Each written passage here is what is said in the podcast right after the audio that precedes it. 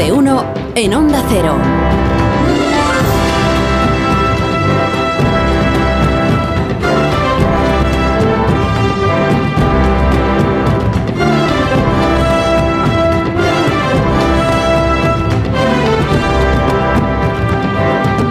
Las 9 y 5 minutos, ahora menos, en las Islas Canarias. Luego, si os portáis bien, eh, reservo dos minutos para que habléis del Festival de Eurovisión, que veo que es el tema que subyuga hoy a los comentaristas de, de este país. Algunos. Bueno, eh, mira, es un tema del que David Jiménez Torres no quiere hablar. Esto, Pues hablamos de fútbol, esto- entonces. esto no sé.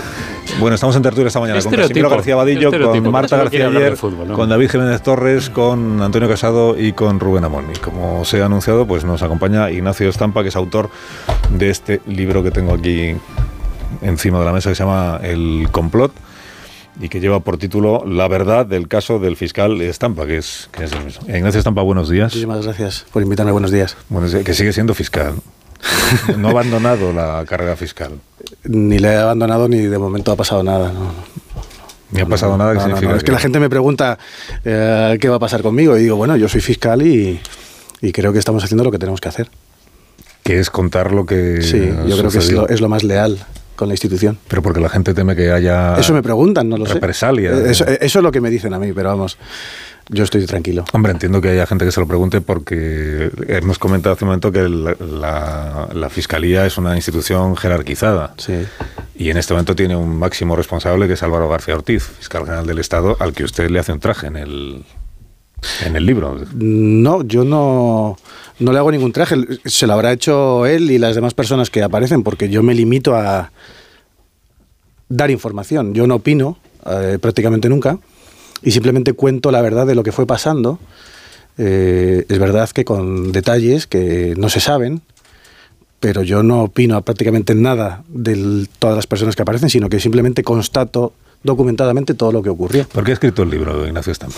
¿Qué, qué le ha movido a dar Pues mire, lo primero desde el punto de vista personal, conseguir paz interior, contar esa verdad eh, por mi familia y porque no podía seguir sintiéndome encubridor de lo que pasó. En segundo lugar, porque, mire, mm, el Ministerio Fiscal Español lo componen aproximadamente 2.800 fiscales honestos y profesionales, trabajadores y que tienen un sentido de, eh, en su trabajo que es el del servicio público, tiene una vocación de servicio público y de eh, velar por el interés general. Y yo creo que no se puede confundir el interés general por el que velan los fiscales con el interés del general que dirige a los fiscales. Y eso creo que ahora mismo hay una cierta confusión, por supuesto, en todo lo que me pasó a mí. Y porque además, em, todas las eh, ilegalidades que yo creo que se cometieron conmigo, ahora lo que ha ocurrido es que se han em, validado normativamente, se han cambiado las normas para que todas las ilegalidades que hicieron conmigo se puedan hacer ahora.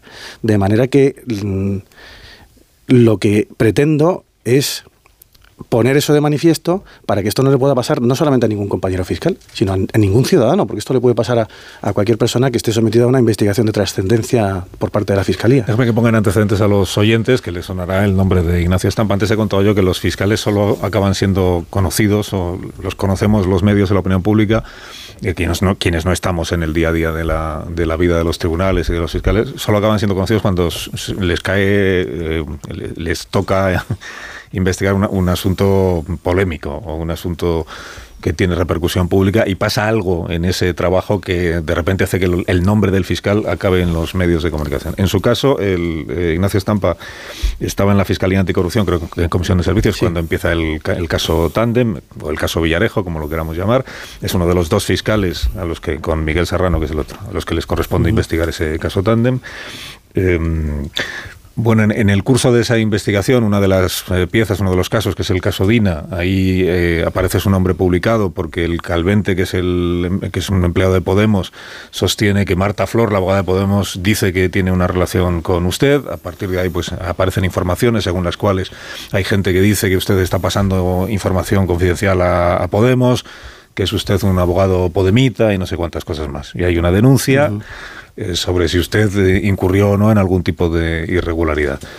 Se llega a la conclusión de que usted no hizo nada mal, que usted to- todo lo que hizo era correcto, pero esa investigación interna como que tarda en archivarse y no se ha archivado para cuando llega el momento de adjudicar las plazas fijas de la Fiscalía Anticorrupción. Usted optaba una de ellas después del trabajo que había realizado y usted no obtiene esa plaza porque quienes votan para, para, esa plaza entienden que como hay una polémica, como hay una apariencia de falta de imparcialidad, a pesar de que ya se ha llegado a la conclusión de que usted no había hecho nada malo, eso supone que usted no, no consigue esa plaza. Bueno, si yo he entendido bien eh, lo que usted dice en el libro, como usted me, usted me no, va... No, lo entendido perfectamente bien. Usted me va corrigiendo para, para que sepan los oyentes de qué fiscal hablamos y de qué caso hablamos. Hablamos del caso Tandem, es decir, de todas las piezas que componen lo que llamamos el caso Villarejo.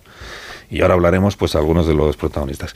Mi, mi conclusión después de leer eh, su libro, y usted aquí ya me corrige lo que quiera, mi, mi resumen sería, eh, Dolores Delgado fiscal general del Estado en aquel momento y antes ministra de Justicia, eh, Álvaro García Ortiz, en aquel momento mm, número dos de la señora Delgado en la Fiscalía, en la, ¿cómo se llama? La Secretaría la Secretaría Técnica, sí. Eh, y estrecho colaborador de la fiscal general Dolores Delgado. Dolores, en, en, sintonía ellos dos con Baltasar Garzón, que dirige un despacho de abogados y que a la vez es la pareja de Dolores Delgado, digamos, maniobran para anularle a usted como fiscal del, del caso Tandem en el que los principales investigados son el comisario Villarejo, que presume de ser amigo de Garzón y de Dolores Delgado, la llama Lola, y el comisario García Castaño, al que defiende el despacho de abogados de Baltasar Garzón. Este, este sería un... Pues lo, lo, ha resumido extraordinariamente bien, bien, salvo algún matiz de la parte del final. Vamos a ver si es verdad que a mí se me empieza a conocer a través de aquellas publicaciones de junio del 2020. Yo llevaba 38 meses investigando a Villarejo sin que nadie supiera de mí. Uh -huh. Y después de que comenzaron los ataques, estuve 32 meses sin decir nada. Solamente eh, hice una pequeña entrevista en un podcast que se llama El País de los Demonios, que les recomiendo que escuchen. Y es verdad que todo empieza por eh, unos chats que se van filtrando por parte de una persona, que es el señor Calvente, que usted ha comentado, que está enfadado con su partido y con una compañera del partido que le ha, denunciado, ¿no? Por acoso sexual, creo que era. Y a partir de ese momento se inicia un ataque feroz eh, de diversos medios de comunicación que da lugar a que se cree una apariencia de que no yo, sino los dos fiscales, Miguel Serrano y yo, le estamos revelando información del procedimiento a Podemos y el gancho para que eso tenga credibilidad es que yo tengo una relación íntima con la, con la letrada. ¿no? Esto es muy propio mm, de la factoría Villarejo que nosotros hemos aprendido, que es el caso Tandem, porque son las maniobras de intoxicación informativa que presuntamente él vendía a sus, a sus clientes. ¿no? Cuando tiene un problema él, cuando tiene que resolver su propio proyecto de gestión de crisis, lleva tres años en prisión, lo tiene que resolver de la forma más brava posible. ¿no?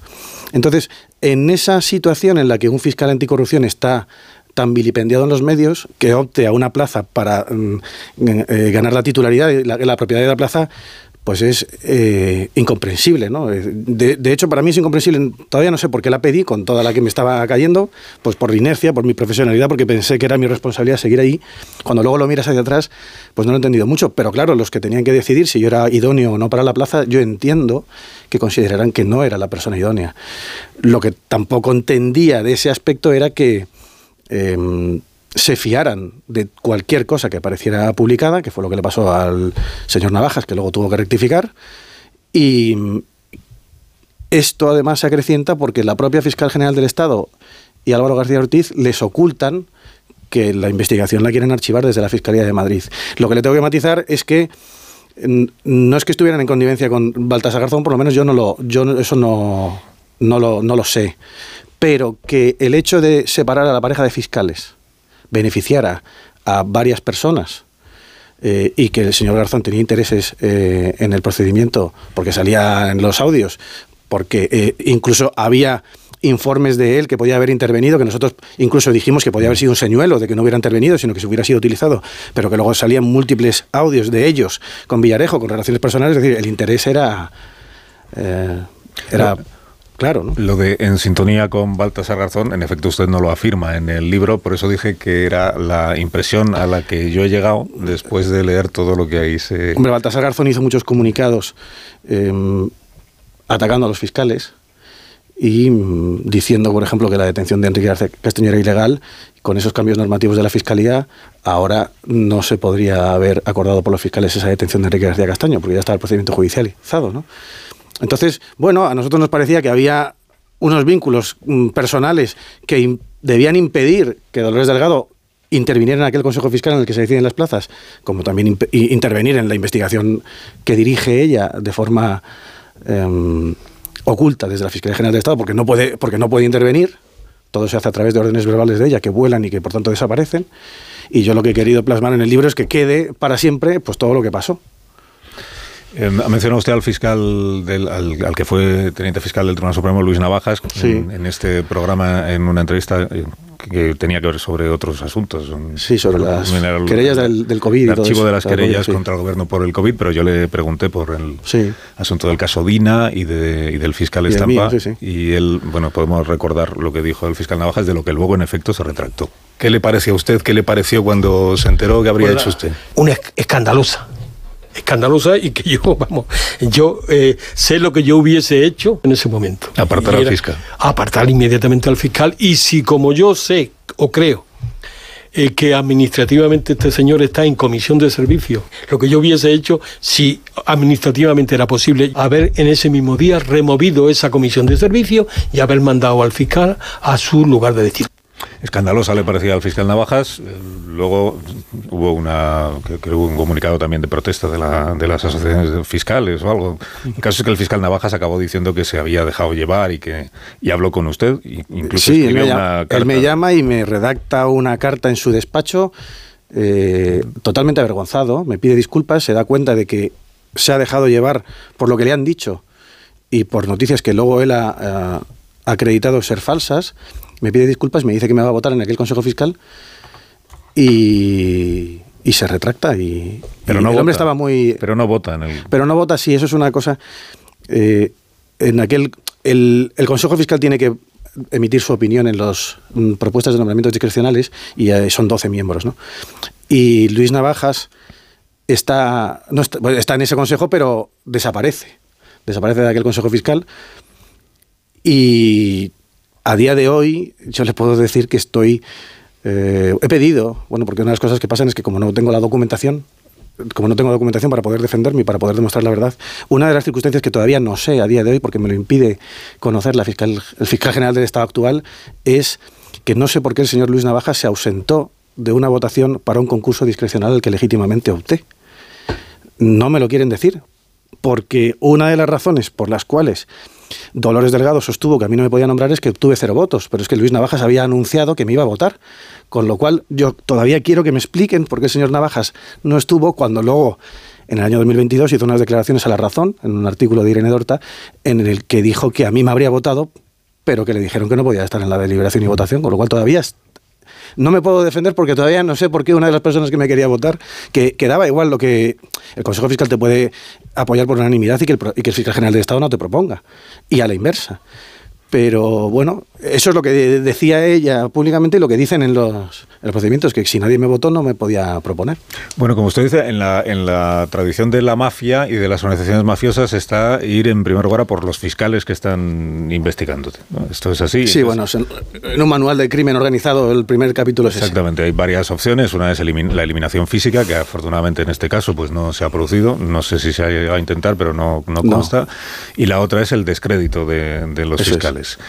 Eh, quiero decir que desde este punto de vista yo entiendo que Villarejo utilice sus artimañas habituales que, forma, que, incluyen pues la filtración parcial de cosas, la, desinformación, la utilización de determinadas terminales mediáticas para desacreditar a, los fiscales del caso del caso Tandem. Eso lo, entiendo. Entiendo que el despacho de Baltasar Garzón, que defiende a uno de los investigados, pues pueda estar también interesado en desacreditar a los fiscales. No entiendo que la propia fiscalía esté interesada en desacreditar al menos a uno de los fiscales. La Fiscalía, la Fiscalía General del Estado y la Secretaría Técnica que depende de la Fiscal General del Estado. ¿Por qué quieren anularle a usted? Baltasar Garzón defendía a tres de los investigadores. Lo que pasa es que uno era absolutamente importante, que era Enrique García Castaño. ¿no? Y discúlpeme que le matice eso, porque yo quiero distinguir muy bien, no es la Fiscalía y no es la Secretaría Técnica, es la entonces fiscal general del Estado y el entonces fiscal jefe de la Secretaría Técnica y actual fiscal general del Estado. Son esas personas las que eh, todavía no sé por qué eh, a mí echarme de anticorrupción podía haber sido muy sencillo, pues no confiamos en él y ya está. Lo que no entendí fue esa humillación, aquellas notas de prensa constantes para... Eh, porque fíjese, Vox nos denuncia a Miguel Serrano y a mí, pero ni siquiera Vox difunde su denuncia. Toda la gente se, entera de, los expedientes que me van abriendo porque es el gabinete de prensa de la Fiscalía General del Estado, dirigido por Dolores Delgado, el que da eh, tanto aire a, aquellos hechos, ¿no? Entonces, eh, pues tendrían interés en que no, no, estuviéramos Miguel y yo juntos y no le veo más, no le puedo ver más explicación. Porque yo no le hice nada, es que yo no era nadie, ni soy nadie, yo era un funcionario. El ataque es al procedimiento judicial, eso que nadie se, se confunda. Yo era uno de ellos y como yo era el más vilipendiado, pues me era más fácil eh, ponerme a mí en el eh, ojo del huracán, pero a Miguel Serrano también le denuncian. Lo que pasa es que indican desde la Fiscalía General del Estado, a través de Álvaro García Ortiz, pero lo ordena la única persona que lo puede ordenar, que solamente se me investiga a mí. Y bueno, el propio Carlos Ruiz de Alegría, el instructor, ya ha reconocido que éramos dos los fiscales denunciados, bueno, lo ha, lo ha dicho siempre. Cuando a mí me archivan las investigaciones, se refieren expresamente a los dos fiscales denunciados cuando me archivan las investigaciones internas de la Fiscalía, también se refieren siempre a dos fiscales anticorrupción denunciados. Y eh, pues es que le puedo decir que hasta la abogacía del Estado, defendiendo los intereses de la Fiscalía General, ya ha reconocido expresamente que éramos dos fiscales anticorrupción aforados los que fuimos denunciados. Pero desde la Fiscalía General se decide que... sí, sí, se decide y está decidido por escrito. Eh, bueno, está, y anulado. Está sugerido por escrito pero está decidido verbalmente para que se ejerza un poder, una autoridad por parte de la única persona que lo puede ejercer, pero no asuma su responsabilidad porque no aparece. Pero claro, se hace a través de una serie de sugerencias a los fiscales de Madrid que les impiden también, como no son órdenes formales, también les impide eh, articular los mecanismos contra una orden o una instrucción que se considere ilegal o improcedente, porque una sugerencia, pues bueno, seguro que ustedes entienden qué se quiere decir al niño de 8 años cuando le sugieres que se coma el puré de verduras el niño lo entiende perfectamente, ¿no? Pues yo creo que aquí pasó lo mismo, hasta que llega un momento que se plantan. Es decir, es decir, porque todo esto que usted me está describiendo yo lo llamo corrupción. Usted... Bueno, yo también lo he llamado corrupción, porque lo dice la Unión Europea. Porque eh, pero vamos a ver, corrupción no es lo que se entienda habitualmente de forma coloquial de corrupción de que uno paga para que otro haga una cosa ilegal. No.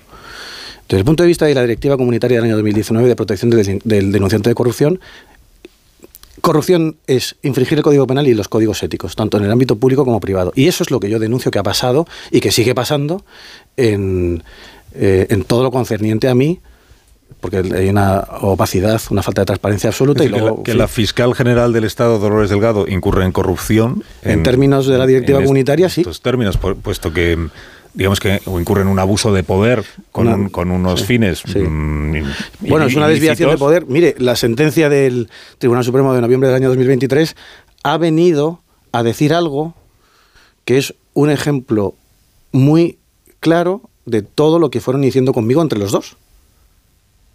Y el Tribunal Supremo ha dicho que eh, el actual fiscal general del Estado, Álvaro García Ortiz, incurrió en desviación de poder porque eh, hizo lo que quiso al margen de lo que establece el ordenamiento jurídico. Conmigo hicieron eso, los dos. Eso es lo que nosotros defendemos, pero bueno, los tribunales ya resolverán, ¿no? Con todo el respeto. Ya resolverán eh, cuándo, porque claro, lo que yo le digo es, usted denuncia corrupción. Eh, aporta toda la información en el libro. Hay dos personas. La que tengo, la que me dejan tener. Que son las señaladas. Y una, eh, que era fiscal general del Estado, Dolores Delgado, no consta que haya tenido que pagar ningún precio, al menos a mí no me consta, por haber incurrido en corrupción, y la otra persona es el hoy fiscal general del Estado. Es mi mi, ¿cómo le digo yo? A ver, mi conclusión después de leer el libro es decir, vivimos en un sistema en el que la fiscal general del Estado puede incurrir en corrupción para tratar de torpedear la investigación de un caso tan relevante como el caso Villarejo y no le ha pasado nada a ella y quien colaboró con ella para esa labor corrupta de torpedeo de una investigación eh, de la Fiscalía es Álvaro García Ortiz, al que sí le ha pasado algo, que es que ha sido ascendido a la condición de fiscal general del Estado. Bueno, corrupción es una opinión mía basada en el ordenamiento jurídico comunitario. Yo no sé eh, lo que pensarán los demás ni lo que pensarán los tribunales de si haya o no desviación de poder en lo que me pasó. Pero ha quedado todo. Sí, bueno, que han que, bueno, ella ha ascendido a fiscal de sala dos No veces. solo sin y castigos, era fiscal general de sino- Estado dos veces. Y, y yo eh, me tuve que ir eh, totalmente humillado a, a un destino en el que estoy maravillosamente bien, en el que hago lo que me gusta. Desde luego, y, y- y puedo mostrar empatía por víctimas, por. mm, En fin, hago unas cosas que desde luego no tenía en- en, trabajando contra la corrupción. Una de las cosas que usted describe en el, en el libro, en los procedimientos de, de Villarejo y quienes estaban más cerca de Villarejo. El problema es que Villarejo dice que Villarejo dice que Dolores Delgado era amiga suya, porque Bueno, a mí me lo dice en la, dice a en la puerta de la celda. Me dice mi amiga Lola. Villarejo, esto no es que lo diga él, esto está en el programa de, de Jordi Évole también, cuando entrevista a Villarejo, sale Baltasar Garzón y entre los dos pues confirman su buena relación y su amistad. Eh, o sea que esto, que esto está esto está fuera de fuera de toda duda. Pero uno de los procedimientos que utiliza Villarejo y compañía es eh, filtrar audios. Villarejo lo tiene grabado todo, ¿no? Filtrar audios para que parezca que, que son los fiscales los que están filtrándolos. Por ejemplo, el audio en el que aparece Dolores Delgado en aquella comida que se hace en el restaurante Riancho, que está Villarejo, que está Garzón, cuando hablan de Grande Marlasca, con los comentarios aquellos homófobos, cuando hablan de la información vaginal que dice Villarejo. Esa grabación se difunde. Hay una sospecha de que quien está difundiendo eso es la fiscalía, porque una de las acusaciones que le hacen a usted que está filtrando información confidencial del caso a los medios de comunicación. Cuando en realidad ese audio no estaba en la causa, o por lo menos ustedes no lo habían encontrado en la causa. O sea que no lo filtran ustedes, lo filtra quien lo tiene. A nosotros algunos abogados ya eh, a nivel interno ya nos imputaban eso. Llega un momento en que se difunde una información que vincula a Dolores Delgado y a Baltasar Garzón con, una, con uno de los proyectos que se investigaban en Tandem relacionado con un empresario naviero en Guatemala. ¿no? Eh, y como consecuencia de esa eh, información, la entonces ministra de Justicia, Dolores Delgado, empieza a hacer desmentidos. No sé si recuerdan en la prensa, que no tengo ninguna relación personal con él, o, luego profesional, luego de una vez, luego de dos, luego de tres. Y entonces a nosotros nos llamó la atención porque llegó un momento en que nosotros empezábamos a, estudiar el caso Tandem a las 6 de la mañana para ver qué se publicaba. Porque eh, esto estamos en septiembre, pero eh, le recuerdo que el 11 de julio del 2018 ya se difunden las grabaciones de Corina, que en ese momento tampoco estaban eh, eh, siendo objeto de, de estudio directo por parte de los investigadores. Entonces, cuando ocurre eso, a nosotros nos llama mucho la atención que al lunes siguiente, que es el 24 de septiembre del año 2018, se difunde la comida del Riancho. Una comida del año 2009 grabada aparentemente por el señor Villarejo, que dices, ¿quién puede tener esto? Lo primero que hicimos nosotros, cada vez que sale alguno en los medios de comunicación, tienes que informar al jefe. El jefe no se puede enterar de nada por los medios. Y entonces empezamos a... eh, contactamos con asuntos internos y preguntamos, ¿esto está localizado? Y nos dijeron, no, esto no lo hemos visto y desde luego, a lo mejor está en el juzgado, pero el- se obtuvo mucho material pero mucho estaba encriptado y no se habrá podido abrir. Y él ha dicho muchas veces que tiene copias y evidentemente para él la encriptación no debe ser un problema. Entonces, si después de, digamos, renegar de esa amistad o de esos vínculos o relaciones con él, sale una grabación del año 2009, que luego han salido otras hasta el 2017, en la que es clara la relación de amistad que puedan tener, para nosotros nos pareció un aviso de decir, no me neguéis,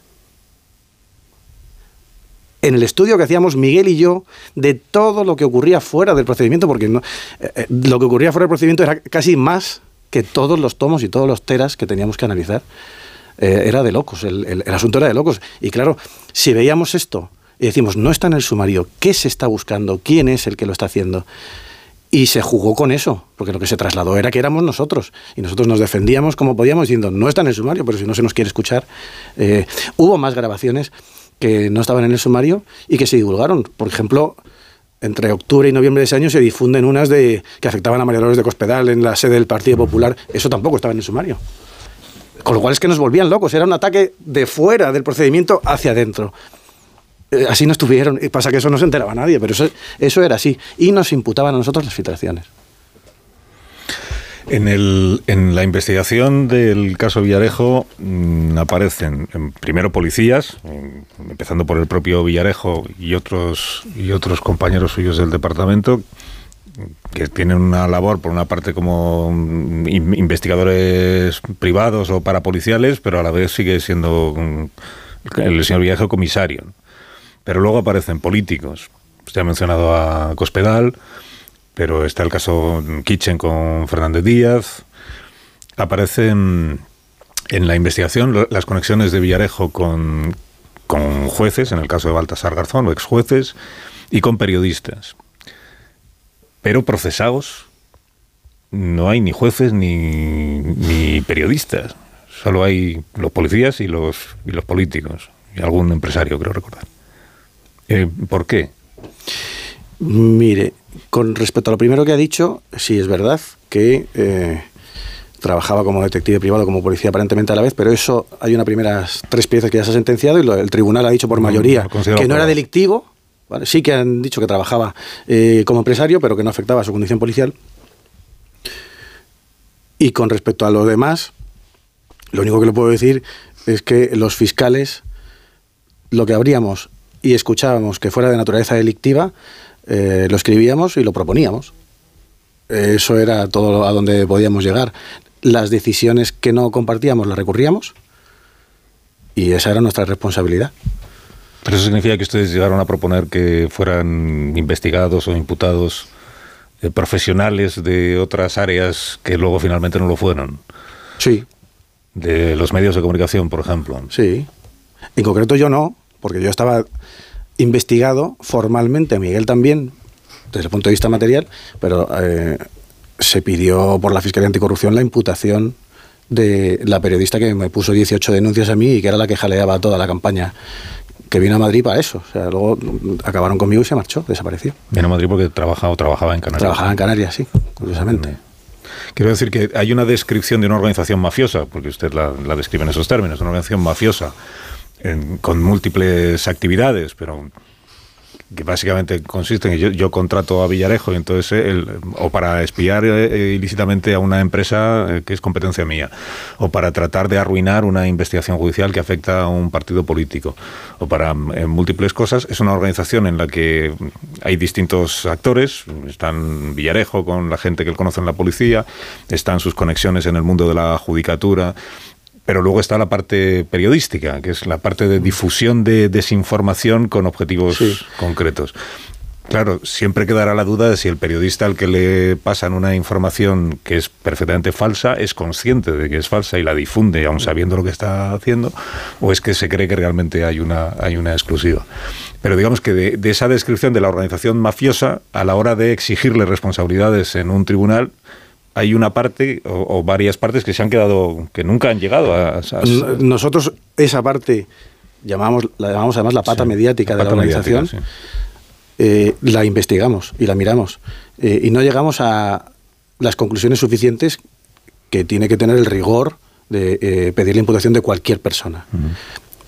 y, en aquella rama, digamos, periodística, la que usted me comenta, no llegamos a ninguna conclusión para llegar a ese punto. Luego se llegó con esta periodista María Montero Clemente que vino de Las Palmas. Pero hay que relacionar esto con otra presunta organización criminal actualmente investigada en la Audiencia Nacional, que es la de que se llama CODAP, que es la del juez Presencia, que también me denuncian a mí y de la cual era socia María Montero y que tiene a sus líderes en prisión por difundir bulos eh, supuestamente en una lucha ficticia contra la corrupción, pero para ganar dinero, en virtud del cual, no sé si se acordarán, que salieron noticias de que incluso la propia Dolores Delgado, eh, eh, José Luis Rodríguez Zapatero, que muchas altas personalidades, magistrados del Tribunal Supremo, cobraban mucho dinero y lo blanqueaban en las Islas Caimán, unas cosas disparatadas, y con esto ganaban dinero ellos. Entonces iban con la bandera de la lucha contra la corrupción denunciando todo esto tenían incluso un, canal de YouTube para sacar una serie de vídeos y yo soy víctima también de esto porque a mí me, cuando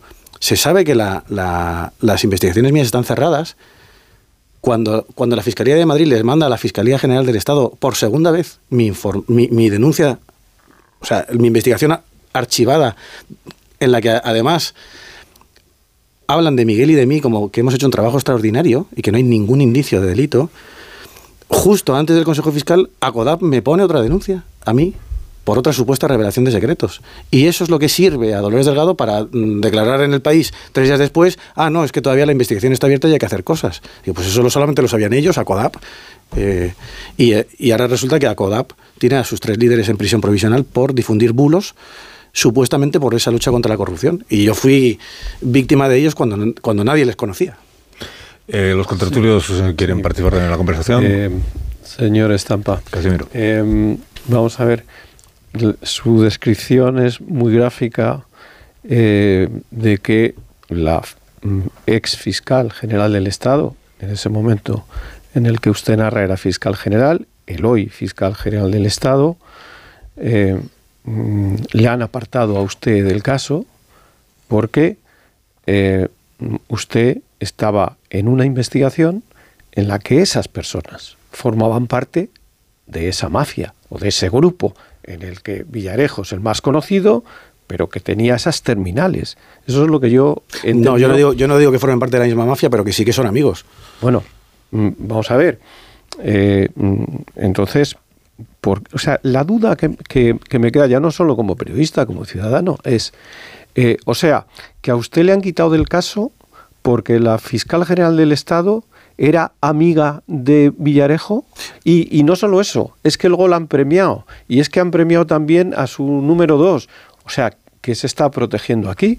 No, yo lo que explico es que desde el punto de vista objetivado, porque es público, eh, la fiscal general del Estado salía en audios relacionados con Villarejo.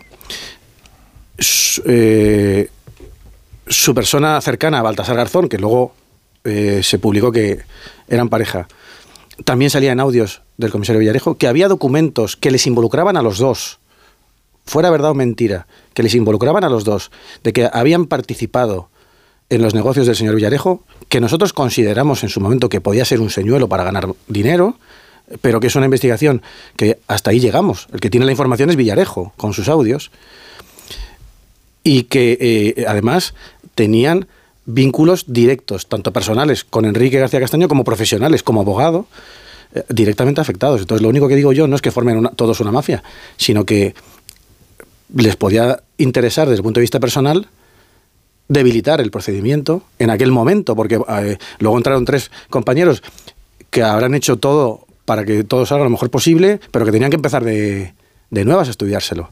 Y entonces lo que yo digo es que Dolores Delgado no podía participar objetivamente en un concurso público al que yo opté. Y segundo lugar, eh, cuando ah, meses después, porque yo no lo sé, cuando meses después descubro que es ella la que está dirigiendo de forma oculta la investigación contra mí, ya eh, me quedé absolutamente perplejo. Pero me quedo perplejo como fiscal, que más o menos conozco un poco el ordenamiento jurídico. Eh, comparto absolutamente que usted pueda sentirse así como ciudadano. No me, no me extraña. Eh, redundando en esta idea de sentirse preocupado como ciudadano, parece que Villarejo es la marca de agua de toda corruptora en España, sea cual sea el origen de la corrupción, sea el IBEX, sea la Casa Real, sea el Partido Popular, sea el Partido Socialista.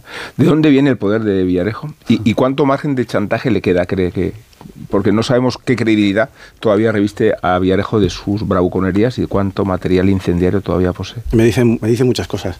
Ya. Eh, mire, pues no lo sé. Vamos a ver, cuando nosotros abrimos aquella caja fuerte, aquello hay 30 años.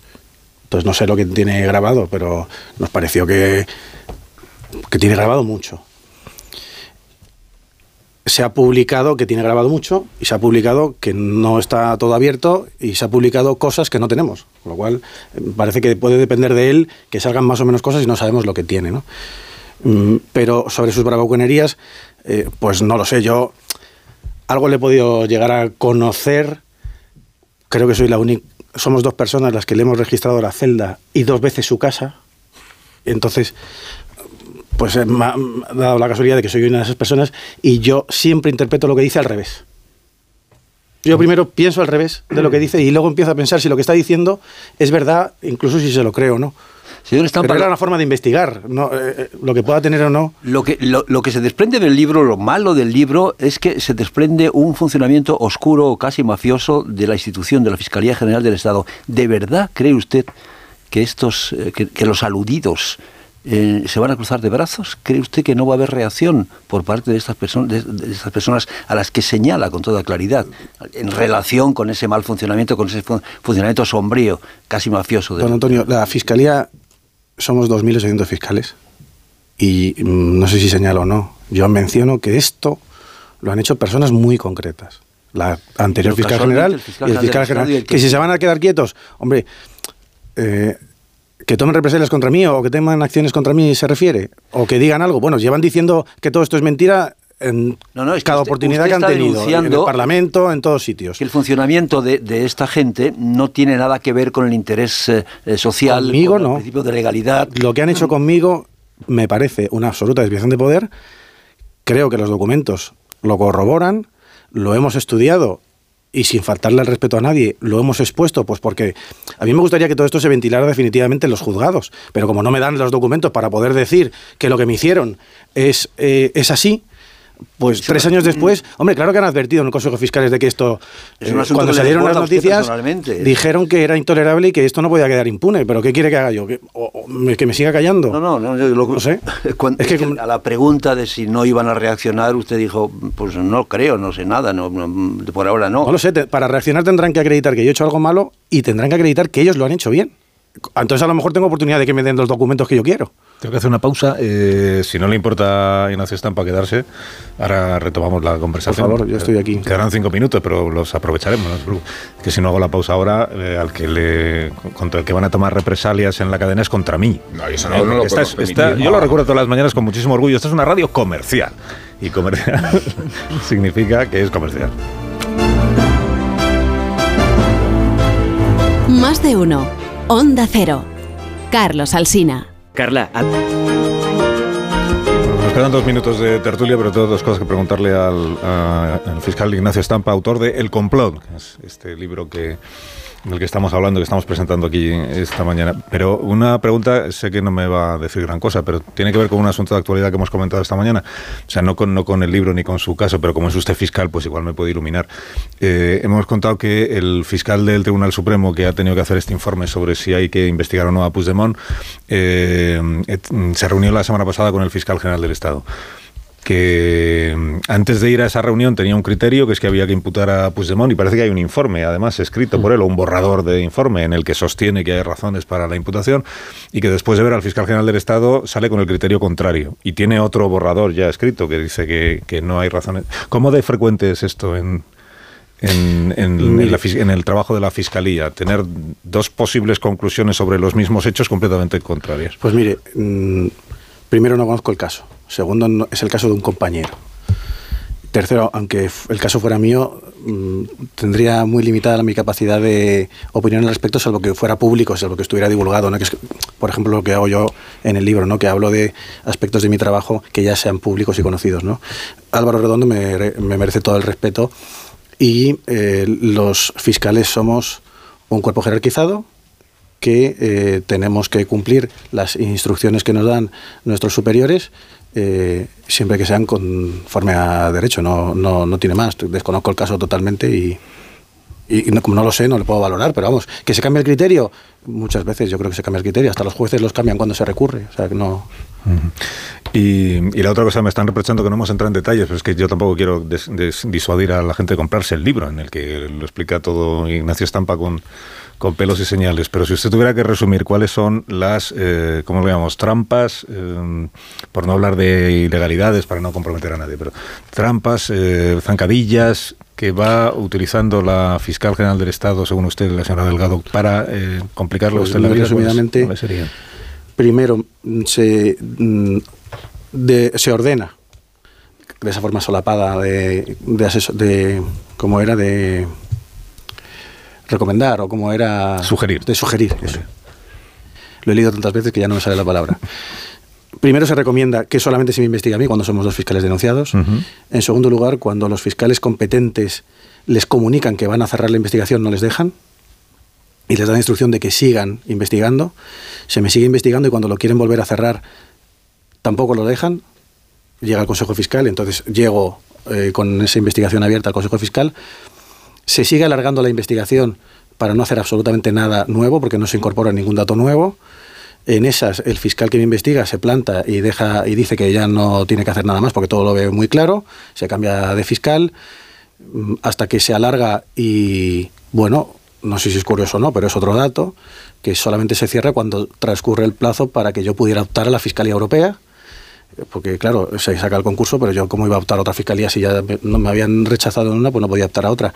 Todo esto, además, se hace ocultándole la información esencial al órgano de representación de la carrera, que es el Consejo Fiscal, en varias ocasiones, y luego extrayendo del procedimiento eh, foliado pues los documentos que acreditan las comunicaciones entre esas fiscalías, la Fiscalía General y la Fiscalía de Madrid, y aderezado con una serie de notas de prensa que van haciendo el asunto cada vez más grande, porque eh, curiosamente se le informa a la opinión pública, y yo estoy de acuerdo con eso, en que un asunto de aquella trascendencia, de aquel escándalo tan grande, se dijera, pues vamos a poner eh, orden aquí, y a mí me parecía normal que se investigara, pero claro, con una presunción de inocencia garantizada y, con, y desde luego al final, que esa transparencia, también al final dijeran, miren, no había nada. No, no, lo miramos todo, pero no había absolutamente nada. Esas son, digamos, ese es el resumen. Y, y una última cuestión, eh, porque ha mencionado usted antes los audios de Dolores de Cospedal en conversación con Villarejo en la sede del Partido Popular. Eh, usted como eh, fiscal, entiende que Dolores Delgado, Dolores Delgado, no, Dolores de Cospedal, perdón, entiende que Dolores de Cospedal no haya llegado a estar procesada en, el, la, en la pieza Kitchen de, que instruye el juez eh, García Castellón. Está Fernández Díaz. eh, Sí, el informe en el que se pedía la, la- la imputación de María Dolores de Cospedal y Fernández Díaz desde el 4 de septiembre del año 2020 y lo redacto yo con Miguel Serrano y lo firmo yo. o sea, ¿usted cree que Dolores de Cospedal debería estar Mm, procesada? En aquel momento ese era nuestro criterio, validado por el fiscal jefe Alejandro Luzón y probablemente dada su trascendencia por eh, eh, la fiscal general del Estado. Después, eh, lo único que sé es por leer los medios de comunicación que se ha rechazado, la fiscalía hizo un recurso durísimo y se volvió a rechazar y se desestimó, con lo cual no tengo más, no sé, no sé lo que se ha acumulado después, se consideraría que no, ya está. Salvo que mis contertulios tengan alguna curiosidad más. Bueno, yo- estamos yo fuera tengo de la curiosidad. Da la impresión, Pero la de- última, por, ¿eh? por lo que acaba de contar el señor Estampa, de que esto es como un empate. Yo no voy contra Cospedal y tú dejas fuera a Delgado, ¿no? Eh, no sé, Digo, ese, digo, ese partido no juego yo. No, ese, da, ese da la partido, impresión, porque, claro, o sea, eh, su libro se titula El complot, vamos. no un grupo de amigos, se titula El complot. Bueno, es que un grupo de personas se junta para fastidiar a otro es la definición de complot, un poco en ese sentido ya no, es así. ¿Hay precedentes para el comportamiento de Dolores. Delgado con, con usted? Sí o no, sí o no, No, pues- digo, no, a mí Dolores Delgado no me conocía de nada, no, no, no, no, ni yo a ella. No sé. Pero después sí, ¿no? Se habrán visto en alguna ocasión. A mí me la presentaron una vez cerca de la Audiencia Nacional antes de esto, pero yo no la he vuelto a No, ver. no, el sentido de la pregunta es, ¿hay precedentes históricos? Es decir, ¿Dolores Delgado se ha comportado de una manera única en la democracia con usted? O sea, ¿hay casos Yo sé lo suyo? que ha pasado conmigo, no lo sé. No se la presentarían en el Riancho. No. Señor Estampa, gracias por habernos acompañado esta mañana. Eh, el complot es el libro que se presenta estas próximas semanas. El miércoles ya sale a la venta, no, gracias a ustedes por querer contar la verdad de lo que pasó. Eh, y hasta cuando usted quiera, ya sabe que es bien recibido. Muchas gracias a Este todos. programa.